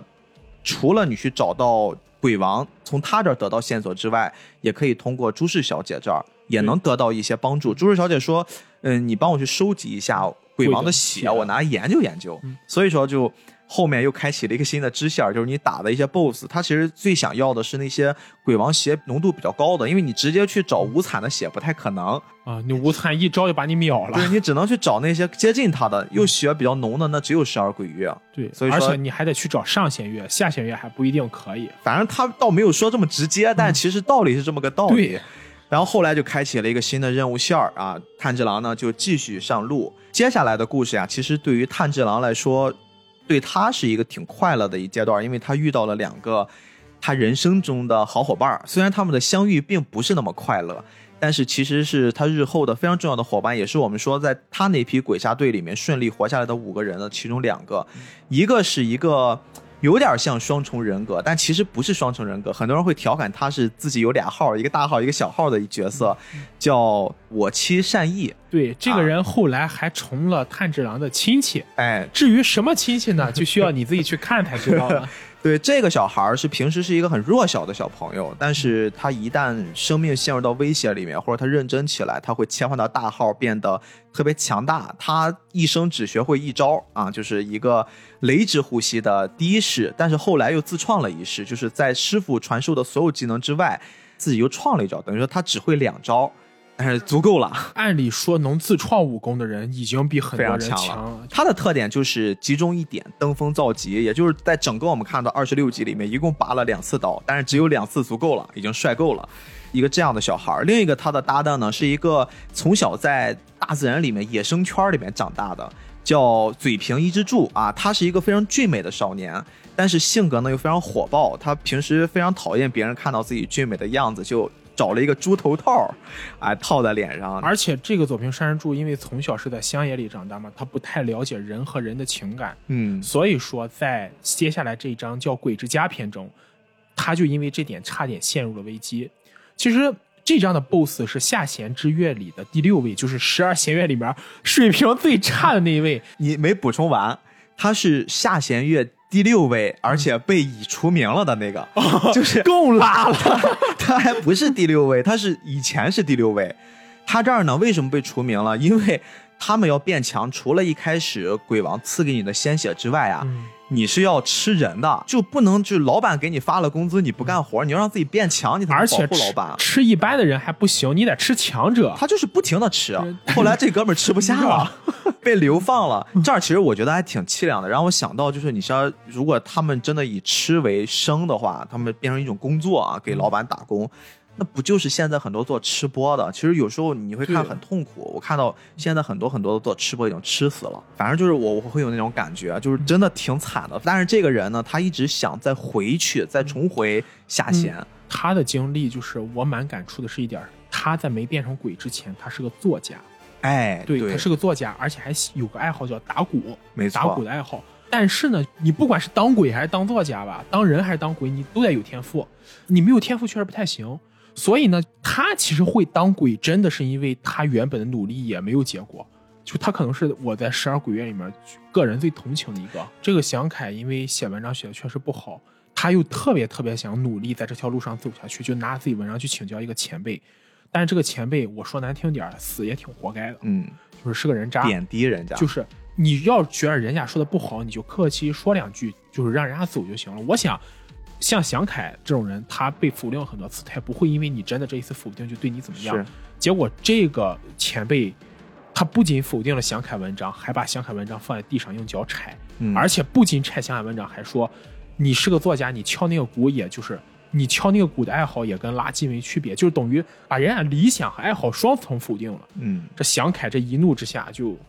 爆了。其实他那个当时在走马灯的时候，我总感觉他已经变鬼了。他一直有一句话说：“你没有出门儿啊，你整天窝在这儿干什么？”其实我觉得他已经是变成鬼了，在克制自己。他有点像是祢豆子那个状态，克制自己，先不去杀人，压抑住一些情绪。但是最后因为这事儿就爆发了。至少我个人看来啊，就是我觉得是在十二鬼月里面，我觉得最悲惨的一个人，或是我最同情的一个人。哎，可不是啊！一会儿我给你讲讲，我给你讲讲，这只是一个很浅很浅的故事，可能你会带入自己的共鸣。但是如果我也是个码字的人，只论悲惨程度的话，后面会有很多很多很惨的故但事。但是我还是想说，祥凯其实他本来想做个好人的。其实你说这个特别好，就是我们在看《鬼灭之刃》的时候，每一个鬼其实它的背后啊都有一段故事。嗯这个故事被大家亲切的称为叫“死之前的走马灯”，嗯因为他们从人变成鬼的时候，人的那个记忆是消失的，他们只有在死之前才能回忆，才能回忆起来。所以说，那个也变成了鬼灭的一个点睛之笔啊。很多到后面我们知道，特别是十二鬼月，他们每个人都有自己的故事，包括像这些被淘汰的，其实也有自己的故事。这些故事都还挺感人的。在这个故事里面，有一个大家给《鬼灭之刃》放了一个称号哈，嗯十二鬼月，嗯他们都是一些享尽了人间疾苦的人，嗯最后走投无路变成了鬼。而鬼杀队里面的那些柱，全部是因为鬼的原因，导致自己可能家破人亡、妻离子散各种原因，最后变成了柱。这两个定位，哎，有一点呼应，也有一点那种惺惺相惜的感觉啊。对，真的，所以说就是因为这个事情嘛，就是祥凯就自己黑化了，变成了鬼，也嗯变成了作恶多端的家伙。哎，他这个鬼也是没忘记他的爱好，随身别了几个小腰鼓。对，而且就是最后这里我们要说比较有意思一点是，炭治郎最后为什么能击败祥凯呢？他变成鬼之后，他还在写作。就是真的是不忘初心，你知道吗？我很佩服他这个，他即使变成了鬼，他还希望在文坛上走出一条路。你这个时候你不知道该笑还是该，嗯，我不知道逼哥你怎么觉得哈？他是个很美妙的误会，是炭治郎，其实他觉得踩在那些纸之间，嗯他可以让自己的那个伤痛不会那么痛，因为那时候已经负伤了嘛。嗯，但是在祥凯那边认为的就是他尊重了我的创作，他尊重我创作，所以踩的。所以就因为这件事儿，最后他找到了祥凯弱点，击败了对祥凯。而在打倒了祥凯之后，祥凯也因为炭治郎这件事情和解了，最后嗯，安心的离开了。哎，这一块儿其实是你还记得我刚才说过，鳄鱼是有自己的坚持的吗？他当时在编剧看到这一幕的时候，漫画里面他就说：“哎，你为什么要给祥凯去？就是鬼都死了，炭治郎还要去握着他的手，嗯去为他祈祷，就有一点那种感化的意思。圣母，这就是鳄鱼坚持的说，这个地方、这个部分是我一定要留的。我觉嗯得我所笔下塑造的这个角色，他就应该做出这个举动。然后所以说他有很多很多诸如此类的，都是他自己坚持下诞生的。而且最后那个炭治郎跟祥凯说，可能是祥凯人生和鬼生中唯一一次真正被人承认说他是优秀的人。我不知道炭治郎是真的认可祥凯的血鬼术是强大的，还是想为了安慰祥凯。嗯，但不管从哪个角度上来讲，可能他一生都没有得到认可，在最后击败他的人的手中得到认可了。所以我觉得这一幕的满足，其实给我带来印象还是蛮深的。嗯，很多人说是被炭治郎杀过的鬼都是好评，不是什么被嫌弃的祥凯的一生。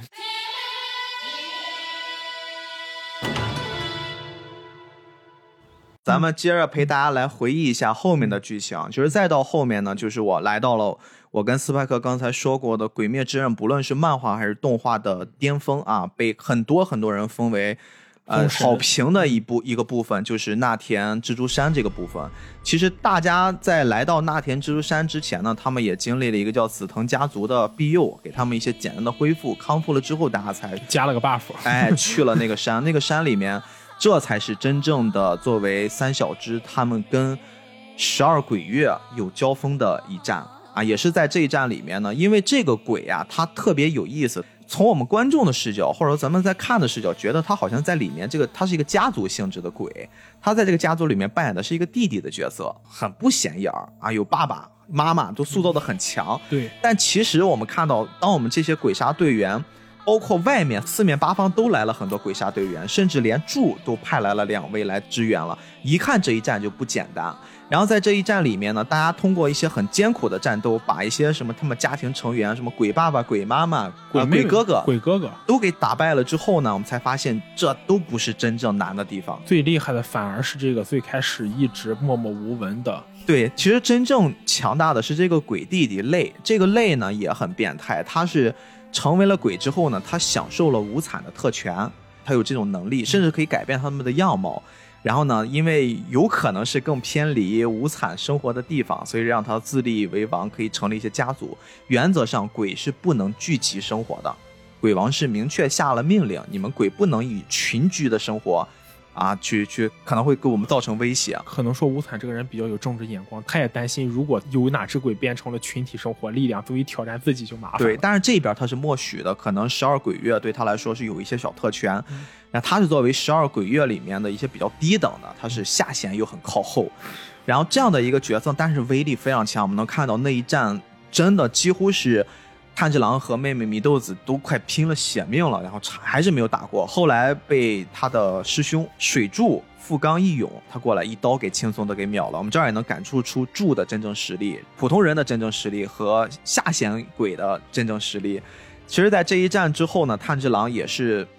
等于说身份给曝光了，他是一个带着鬼妹妹整天出去斩妖除魔的这么一个角色。他把他妹妹背在那个哎，有一点点违背了他们这么多年里面鬼杀队塑造的那些规矩，他破规矩了，你可是鬼杀队，你居然收拢鬼，你这个行为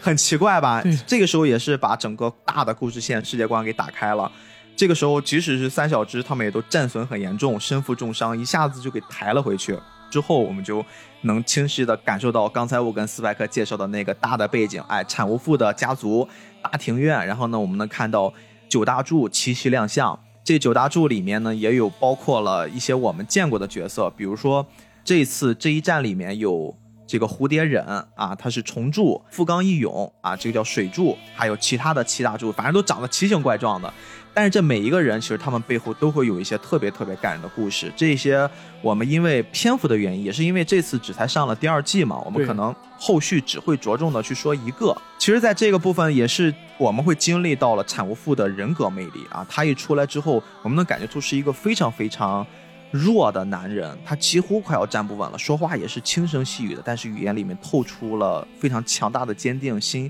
和力量。啊，几句话就能镇住这些妖魔鬼怪的柱子们。其实我也觉得这是《鬼灭之刃》设计一个非常好的细节。领导这样一个有强大武力组织的，反而是一个武功水平就可以说不会武功的人，包括他的脸都烂掉了，对是那种状态。一个可以说手无缚鸡之力，而且看上去也已经就是身体快要垮掉的人，能够领导这么一个有强大武力的组织，而且这些人都顺服这个人，绝对不会简简单单因为他是背后的金主，他有钱这么明显的原因，嗯一定是他在领导这个组织过程中所展现出来的人格魅力和这种特别的精神力，会影响整个组织的所有人。嗯我觉得这可能也是城夫家族一个可以说是血脉中的天赋吧，就是天然就有这种亲和力和领导力。其实包括咱们看到最后产无父要灾去世之后，他八岁的儿子继承，一个只有八岁的小孩子展示出来领导力和决断力，也远远超过了很多成年人。对我这儿可以稍微给大家透露一点，最终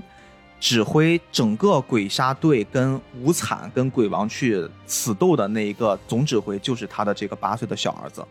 非常非常的厉害。虽然他一直说自己还不够成熟，自己做了很多错误的指挥，但是不得不说，如果没有他的话，我几乎是看不到任何希望啊。当然话说远了，我们回到当时的那个故事桥段来说的话，炭治郎已经身受重伤了，但是他要面临审判，就是因为这些柱们，说实话，任何一个在当时当下，他们都可以轻轻松松的捏死兄妹两个人。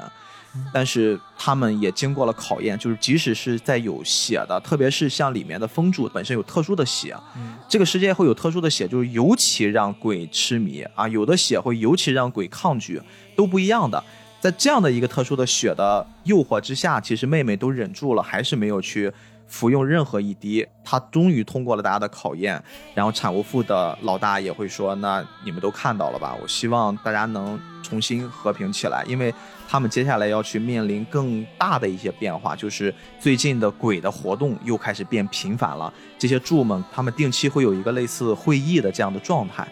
他们就去开会了。然后在这个阶段，因为三小只都身受重伤了，所以他们一同呢正在蝴蝶忍的。”官邸里面去休整吧，同时其实也是给他们提高了一波战斗力啊，陪他们从基础重新开始做训练。这可是现任的柱专门给他们做的一些指导修行。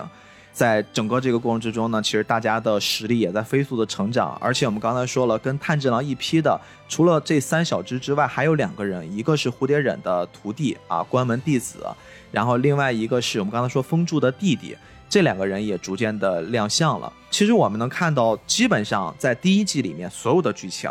到了最后呢，大家重新修整完毕，实力也变强了。他们决定一起去支援一下已经先他们出发的这个岩柱啊，就我们说的这大哥。这个大哥是我们接下来要聊的，其实很多人都看过，就是那个无限列车，无限列车破了各种各样记录的无限列车。当然，如果在国内大家。通过一些正常渠道看不到的也没有关系啊，我们这儿也不会给大家剧透特别多了，因为它这个部分现在已经在上映了，把这个电影版的变成了几集 TV 化，然后给大家已经先放出来了。最近大家可以通过一些啊网上去搜一搜是可以看到的。当然，这个无限列车是一个我认为让鬼灭走向了真正巅峰的一个部分。刚才我们说的那田蜘蛛山那个部分，更像是口碑之上、水准之上的一种。目前我们能看到很好的表现，或者这么讲，就是通过前面的积累之后，到这个地方突然一个爆发，哎，让它整个上了一个档次。但是其实没有到像无限列车这样直接可以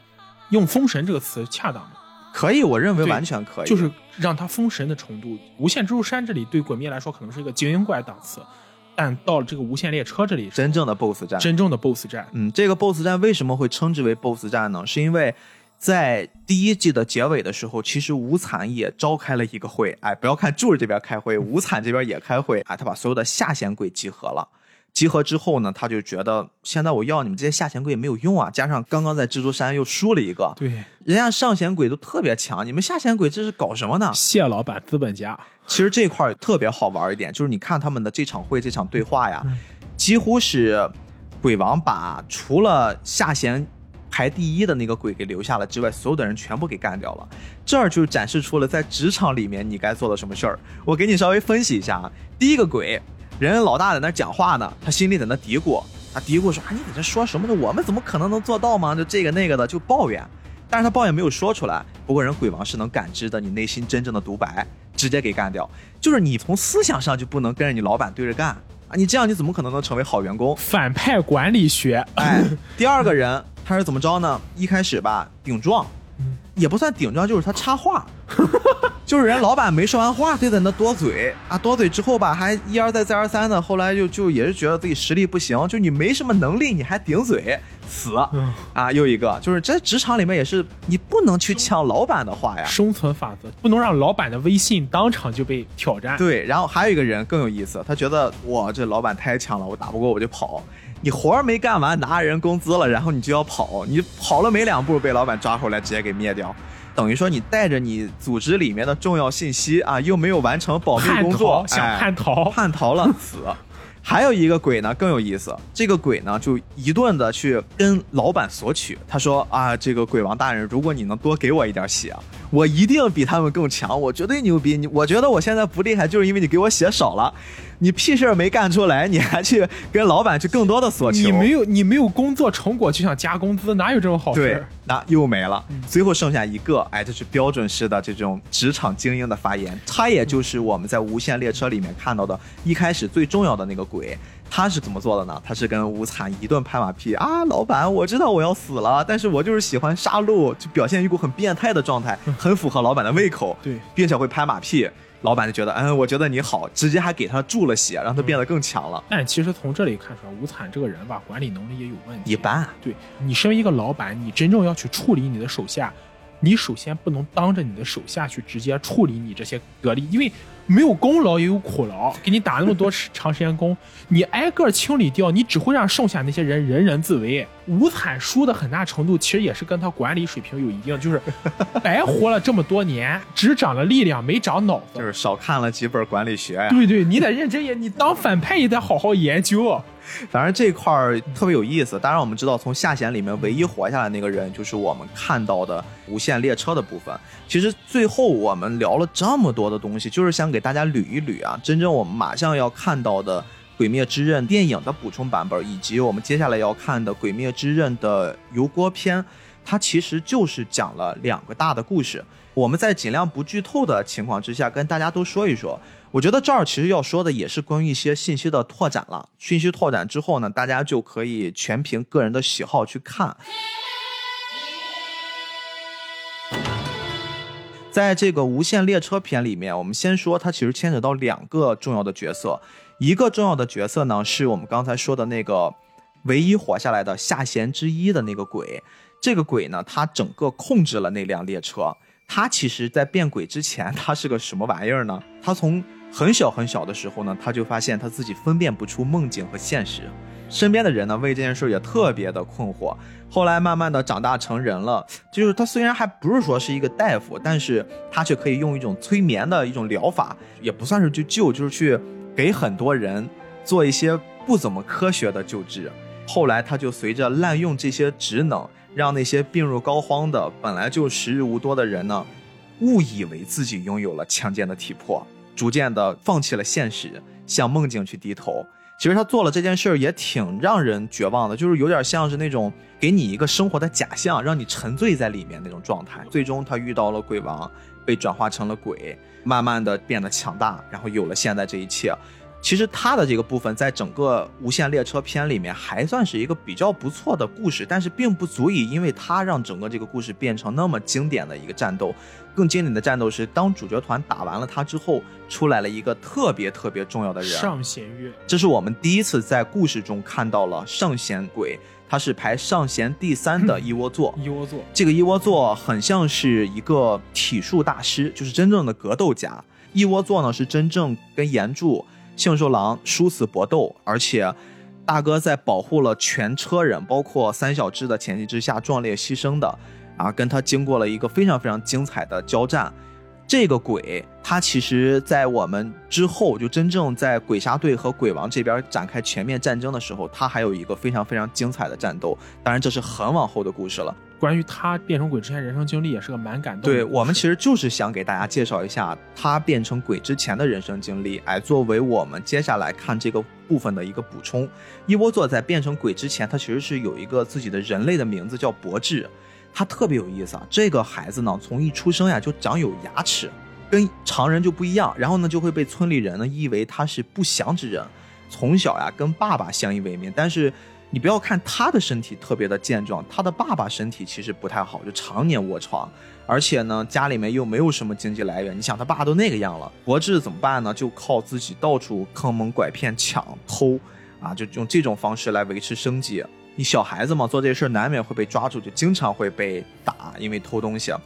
身子骨可能也是在这个时候被练出来的。后来他爸知道了，原来我治病的这些钱，我们家生存的钱都是你靠偷得来的。他不想再接受这种钱财。他爸其实是一个挺正直的人。这就是可死不饮盗泉之水嘛。然后因为这件事，他爸可能就觉着自杀了。自杀了。我哎这个儿子，我实在无颜去见什么列祖列宗之类的。但是他死之前留了一封信，他说希望柏志能好好的活下去。后来柏志还是因为说做了很多的坏事儿呢，就被抓起来流放了。就是你记不记得，他真正这个鬼的身上是有很多很多一圈儿一圈儿的跟纹身一样东西啊？嗯那些纹身是在他作为人的时候，就是因为被当成街上球给纹的。随着流放来到一个陌生的地方呢，也是因为少年嘛，心里面经过这么多的不公的对待，特别愤恨，赤手空拳的就能打过七个成年人，而且就是为了泄愤。你像从小就战斗力特别强这个人真是，天生的格斗天才，非。常厉害，没有任何人教他呀。这要叫那个纪国严胜看到了，那不得气死？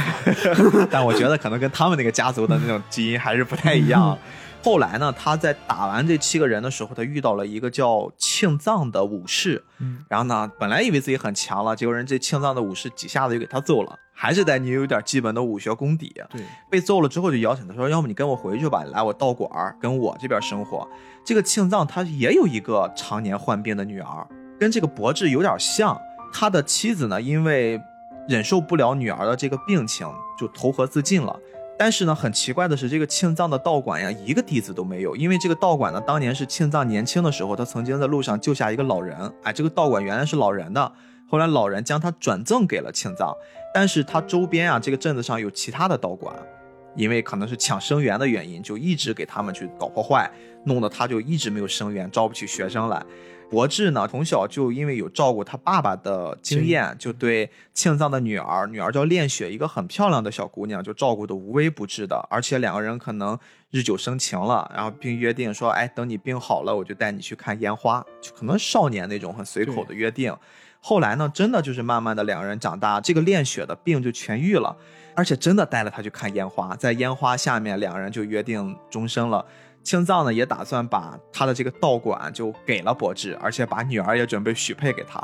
这个时候是大喜事儿呀，柏志就准备回老家，一般武侠小说的固有套路，对很像，很像武侠小说固有套路。回去给扫墓，告诉他的父亲说：“我这些年的经历啊，你儿子马上就要有喜事儿了。”但是等他扫完墓再回来的时候，全家其实他全家没有多少人，就是他的岳父还有老婆全部被毒害了。是怎么毒害呢？是因为隔壁的那个道馆也是出于嫉妒吧，就在他们的井里面投毒，然后全部死掉了。柏志就整个人都崩溃了，就疯了一样。等于就是自己人生的支柱就没了。你要知道，他那个时候已经强大到什么程度？他单独一个人，嗯到了隔壁的道馆，单挑了六十七个人，把他们全部干掉，而且特别残暴的给杀掉了。最终就特别绝望。我即使报了这个仇有什么用呢？我的爱人他们全回不来了，生活也毁了我。想起来《无间道》那句台词：“以前我没得选，现在我想做个好人，但是做不做不了好人。特别绝望的时候，嗯走在路上，嗯他遇到了一个人，这个人就是刚刚准备要开始组建十二鬼月的无惨，然后他就把力量给了他。当时也没有概念，我就给你很多血，嗯你能撑住，你就是我的人。结果他真的撑下来了，而且变得非常强。这就是我们在无限列车里面真正看到的这个 BOSS，他在变为鬼之前，他身上发生的一些事儿。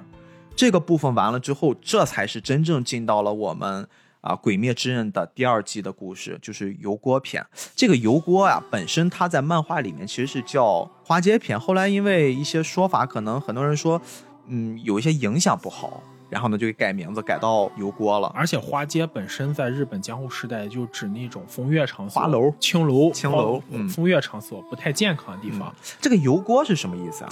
油锅是这么个意思，就是江户时代的这些妓女嘛，她们是有等级划分的，嗯就是最顶级的这种妓女叫做太夫，太是太阳的太，夫是丈夫的夫。哦，再往下的那些妓女，按照等级分，比较低层的叫做游女，而这些游女招揽客户的方法，就是定期会组织那种大游行，在这条街上很多的这个妓女哦，来游行一次。当然，花魁也有这种游行活动，叫花魁道中，道是道路道，中是中间中。但是，不管是花魁也好，就是太夫也好，然后这些游女也好，他们都会在江户的这种风月场所定期举办这种游行活动。他们要在街上走这一圈儿，然后利用他们走这个过程中，旁边的这些顾客就会上去选择他们，这就是这个“油锅”这个词由来。这个“锅”是那个姓郭，郭姓的郭啊，城郭的郭。但这个“锅”指的就是道路，所以“油锅”就是指这种游行道路的活动。哦，等于说变了一个说法，但是其实还是在那条街上。对，只是换了一个比较含蓄的说法，就是啊。其实大家也能从这个篇章的名字上能感受出，整个这个故事可能发生在就是一个风月场所。对。在我们炭治郎他们三小只跟阴主天元他们一起来到了这个场所，因为鬼杀队的人发现，在这条街上有一个特别厉害的鬼，因为都牵扯到让柱出场了，上弦之六好像有人察觉到了，然后呢，他们就过来去探索一下。其实，在最早的时候，这个阴柱呀，他有三个老婆，他就把他的三个老婆全部派过来，先当一卧底，但是其中有一老婆消失了。他就于是赶紧就组织一波鬼杀队的成员跟他一起来查明一下真相，然后并且与一个叫舵姬的女人展开了战斗。这个舵姬就是上弦之六的鬼，非常强大。我们刚才说过，上弦跟下弦之间完全不同，不是一个位面，完全不是一个位面的。就正常的一个柱其实可以轻轻松松的杀一个下弦鬼，但是呢。三个主可能才能干过一个上仙鬼。一哥，你发现没有？为什么很多不管是漫画还是小说里，这个正派角色的整体力量都比反派要弱呢？就所谓黑化就变强，可能了无牵挂吧。会方便你下死手，我觉得可能人之所以称为人，是你要有善良之心嘛。正派就是会有一两个特别强大，但总体实力都很拉。就反派是除了一两个强大之外，整体实力都挺强。那你要所有都很强，你不变一拳超人，你有十个奇遇在那站着。哦，也是，可能一拳超人是唯一一个正派比反派强。对，心疼反派的。对，心疼反派。大家在接下来马上要看到的油锅篇里面，跟大家去介绍介绍这个反派他的经历吧。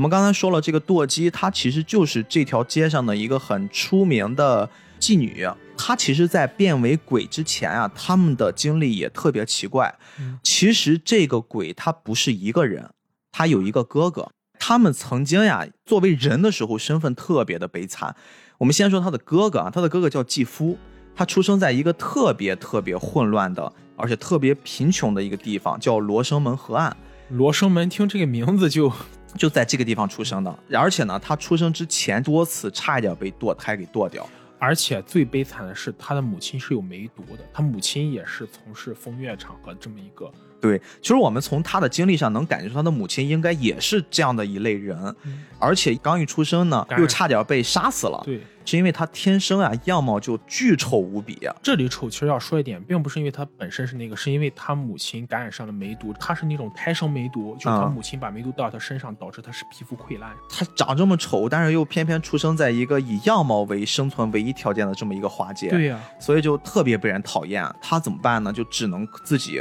靠去吃老鼠、吃蜥蜴、吃一些昆虫果腹，就靠这种东西勉强活了下来。这个继父努力的活着呢，一直努力到他的妹妹梅出生。我们从这个名字上其实能看到，他的妹妹为什么叫梅呢？就是因为妈妈当时感染了那个梅毒，哎，从这个名字上得取的。但是妈妈后来也很快就过世了，导致只有兄妹两个人相依为命。但是妹妹并没有遗传他哥哥的那个丑陋的样子，妹妹其实生得非常漂亮，长到七八岁的时候就非常漂亮了，已经可以媲美那些大人了，就那种美貌。然后呢，继父就慢慢的觉得自己可以从妹妹的身上找到那种做人的尊严，因为我跟我妹妹，这是我妹妹啊，我妹妹长得好，被人敬仰，那相当于是我也开始慢慢的被人重视了。两个人呢就以生存为条件呢，妹妹就也从事了游女，就是妓女这个行业。其实生活在这种环境里，没办法摆脱这种命运。我这也要多说一句啊，就很多人非常喜欢道德审判，你没有经过别人的生存环境，你。不能张口说别人如何如何，嗯，套到环境去看吧。这是个作品，我们就仅聊作品。妹妹在去做那些事儿的时候，哥哥扮演一什么角色呢？哥哥就扮演的是妹妹的保镖，还有收债人。哥哥比较能打，对他很奇怪，他就没有任何人教他，但是他的武力特别强，从小就身手异于常人，经常就把那些收债的人打得鼻青脸肿的。然后他的其实这个时候继父的心理已经就开始有些扭曲了，而且有一点影响到妹妹了。所以说，就在妹妹十三岁的时候呢，曾经妹妹有一次要拒绝服侍一名武士，然后呢，用她的发簪就戳瞎了那个武士的眼睛。妹妹身手也不错啊，就抗争嘛，就抗拒。刚好这个时候呢，哥哥在外面打工，哎，干点活回来之后，发现妹妹已经被老板娘还有这个武士联手给活活的给烧的不成人样了。整个人快不行了。这个时候你想想，这是他最心疼的妹妹，他唯一相依为命的人，也是能让他找回做人尊严的这么一个重要的人。发现这个样子就暴怒，将两个人给杀掉了，而且在濒死状态之下的抱着妹妹就陷入了这种绝望。然后他遇上了谁呢？他并没有遇上鬼王，他遇上的是现在的圣贤之二，那个叫童魔的人。哦，就是那个比较变态的，就这个人其实也有很多的故事。这个人有很多的故事，我们后面再说吧。但是简单一说，就是这个人从小就被当成一个神童来奉养，但是他被奉养的时候呢，很多人都喜欢过来去跟他倾诉一些自己人生中的疾苦。对，结果这就导致他的心态变得，很得扭曲。变态。就你只能接受到别人痛苦之后，你对人世间会失去希望。对他的兴趣就是折磨人、吃人，对啊，所以非常强大。但他在遇到继父和妹妹的时候，当时他是上弦之六，嗯，后来呢，他把这两个人变成鬼了，他们也变得强大了之后，他就升到了上弦之二，这都可以吗？传销这就很厉害啊。然后就 真的就发展下线就，有点像传销的感觉哈。对对，个这块就真的给把这线儿给支起来了，然后就导致了平时他们兄妹两人呢都是以妹妹的外表存活，就是我们平时看的是一个人，但是体内他们是两个人，然后要斩杀他们呢，也必须同时把他们的脖子给砍掉，这就给鬼杀队无形中造成了非常强的困难。两个上弦鬼的实力，而且你还要满足同时斩杀的条件。他们虽然排一个，但其实他们是两个的实力。对，这其实就是我们接下来要看的这个故事的一个大背景。他们变成了鬼之后，同样的以这种方式在生活。今天聊的还有点长，整个是带着大家又补充了世界观。想聊的其实还有很多，《鬼灭》真的是一个还蛮屌的。而且如果真的聊的话，一期是绝对不可能聊完的。整个咱们今天结束之前呀、我其实还想抛出一个问题啊，咱俩其实也可以去聊一聊，也是通过我看这部作品。为了把剧情再去复述一遍的时候，我发现了里面炭治郎曾经说过一句话，就当时他们就在那个蜘蛛山斩杀了那些鬼的时候呢，炭治郎其实一直很同情那些鬼，因为他闻到了那个鬼的走马灯的那个世界，他感受到了他们之前作为人的时候经历的那些人间疾苦。这个时候，义勇出现了，踩在了那个已经消失的鬼的身上。他说：“炭治郎，你不能同情鬼。这些鬼呢，他们因为杀人，你又身为是鬼杀队的一员，你的职责就是保护人，你要杀掉鬼。你不能因为鬼的一些之前的经历而去同情他们。但这个时候，炭治郎说了一句话，他说：只要鬼有悔过，只要他们痛恨自己变成了鬼，而且呢，他们也有对于当时成为一个人的那种心酸的往事。”我们就应该给他们一些同情，而且特别现在这个阶段，他们是已经死了，他们才能感受到这些，因为他们曾经也是人类啊。他说出了这样的一句话，我突然想到一件什么事儿呢？这个阶段，我不知道你有没有看到一些新闻啊，劣质艺人这件事儿无时无刻在咱们国内甚至全球吧都会上演着啊。最近不也有吗？但是前段时间我不知道你有没有看到，也是曾经有一位劣迹艺人，他之前应该算是吸毒吧，想复出。想去参加一些表演，因为他很多的歌迷，他的粉丝其实会留言，包括他自己都会说，就难道真的就类似要赶尽杀绝那个状态吗？难道就是我因为犯了那一个错，就完全不给我们重新来过的机会吗？我不知道你怎么看，我自己的角度是，我觉得可以往我看到的炭治郎和义勇的他们的对话的那个观点上，我去做了一些联想，就是我们不能剥夺任何一个人改过自新的机会。但是我们希望这个人改过自新之后，他过的是自己的生活，而不是他能作为一个比正常人的生活更高一个级别的那种在闪光灯之下的接受了鲜花掌声，或者说会被很多人学习、借鉴、模仿、赞颂的这样的一个形象登场。我一直认为这些劣迹艺人，我们世界应该给他们更多的包容。包容是说，当他们真正的悔过自新了，重新做人了啊，任何的这种词儿“浪子回头了”也好。给到他们身上，我们要给他们一些包容，让他们重新能作为一个普通的平凡人去活下去。但是，不是代表的是我们可以让他们东山再起，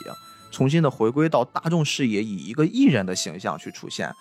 这个是我从这个部分里面我能得到的。最后，我想去跟你去分享的东西。嗯，我的看法其实跟你大致是一致的。人谁无错，错而能改是很好的事情，但首先前提是：第一，你要为你的错误付出代价。